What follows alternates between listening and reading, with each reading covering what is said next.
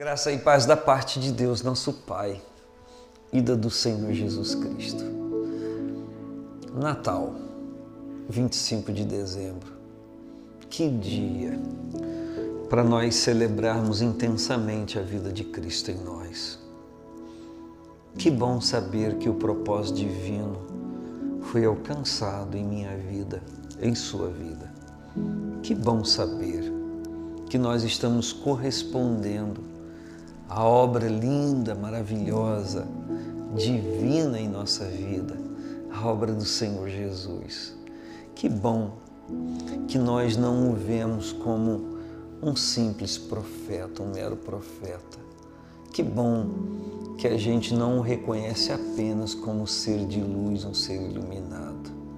Que bom que a gente pode olhar através dos olhos das Escrituras e reconhecer a Cristo como nosso Senhor e Salvador. O Evangelho de João, que manifesta a pessoa de Jesus de uma forma muito especial, diz no, no capítulo 3, versículo 14, como Moisés levantou a serpente no deserto, importa que o Filho do Homem seja levantado, para que todo aquele que nele crê não pereça, mas tenha vida eterna. Porque Deus amou o mundo de tal maneira que deu seu Filho unigênito, para que todo aquele que nele crê não pereça, mas tenha vida eterna. Eu sou fruto, você é fruto do amor divino. E poder estar aqui agora falando a você e você me ouvindo podemos, e podermos estar interagindo é uma dádiva, é uma dádiva divina. E quando nós olhamos através das Escrituras, um propósito tão elevado, tão maior do que a gente possa imaginar ou pensar no nosso ânimo, isso faz com que nós entendamos que somos sim pessoas especiais aos olhos de Deus.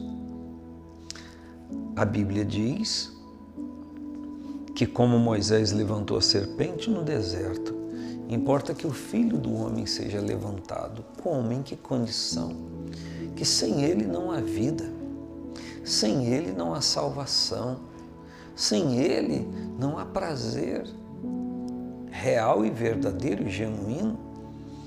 E a Bíblia segue dizendo que essa manifestação é para que todo aquele que nele crê não pereça, mas tenha a vida eterna. Então, todo o trabalho divino em relação à minha pessoa e à sua e de todo ser humano é para que ele não pereça, ele não se extinga venha se extinguir, ou seja, não haja aniquilamento na nossa existência e na nossa vida. Que vivendo como estamos vivendo, tenhamos vida abundante nele.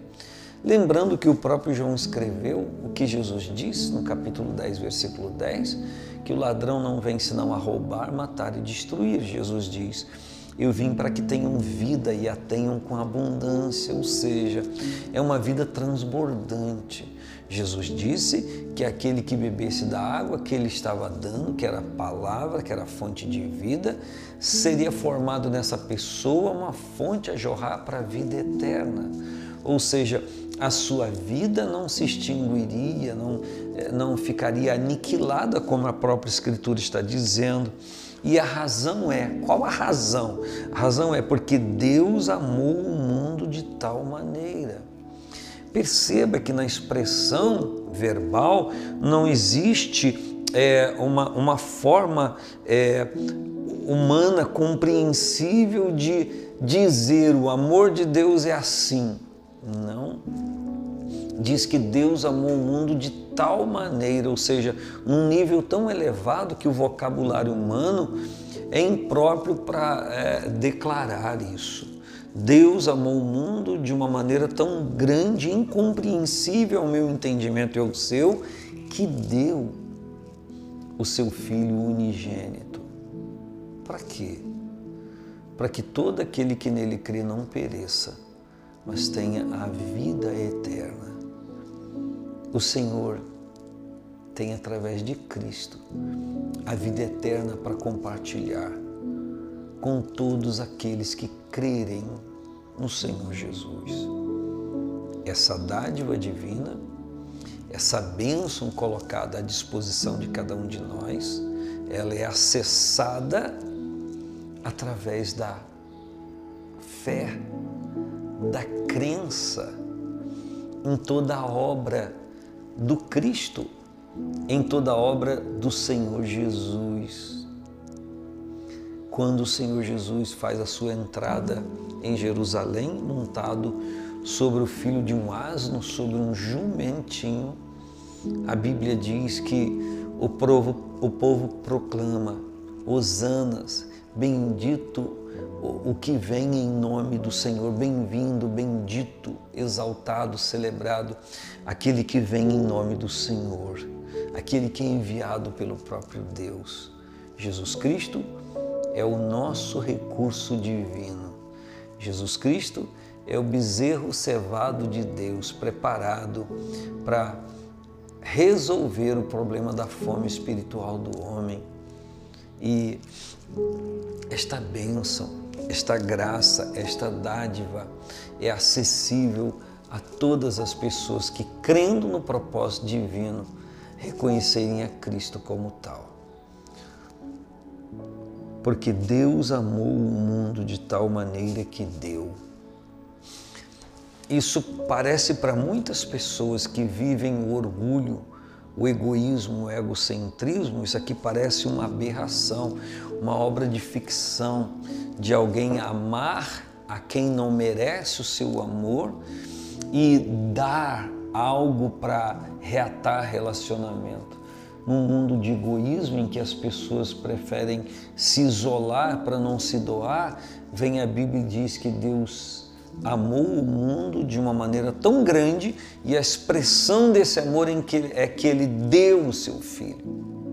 A Bíblia diz que Deus estava em Cristo reconciliando consigo o mundo, consigo mesmo o mundo. A Bíblia diz que Deus prova o seu amor para conosco em que Cristo morreu por nós, sendo nós ainda pecadores.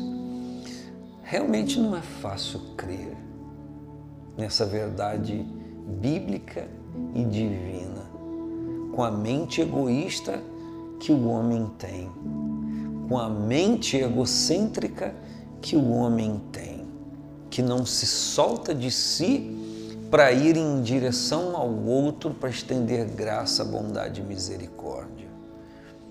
Em nome de Jesus Cristo.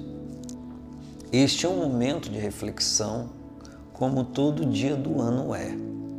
Mas é verdade que esse é um momento em que as pessoas se concentram mais. Essa é uma realidade. Embora haja ou hajam pessoas que não estão nem aí, mas é, no todo há sim uma volta, uma reflexão esse momento.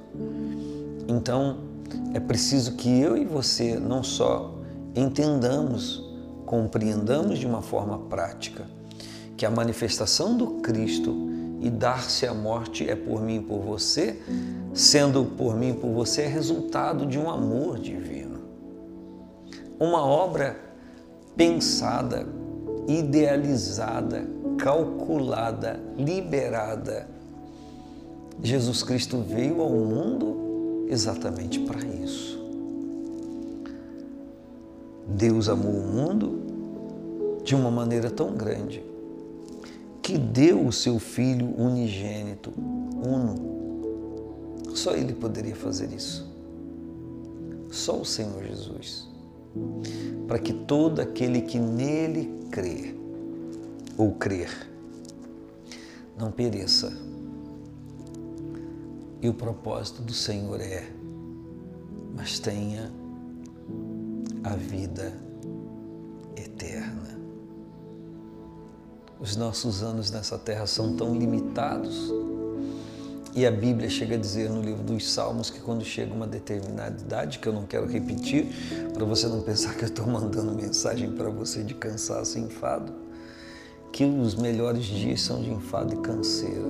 Mas é interessante que agora a gente vem à Bíblia e lê que o Senhor tem vida eterna para todo aquele que reconhecer a Cristo e receber o amor de Deus. Você pode agora nesse dia especial de 25 de dezembro, como é o 1 de janeiro, o 15 de junho, o 26 de agosto, qualquer outra data do ano, 10 de agosto, 31, 15 de setembro, 7 de setembro, qualquer data, não importa. Todos os dias são dias especiais para que alguém possa receber o testemunho de Cristo no seu coração. E o que importa aqui neste caso é para que você tenha, não pereça, mas que você tenha a vida eterna. Um grande abraço. Paz do Senhor Jesus.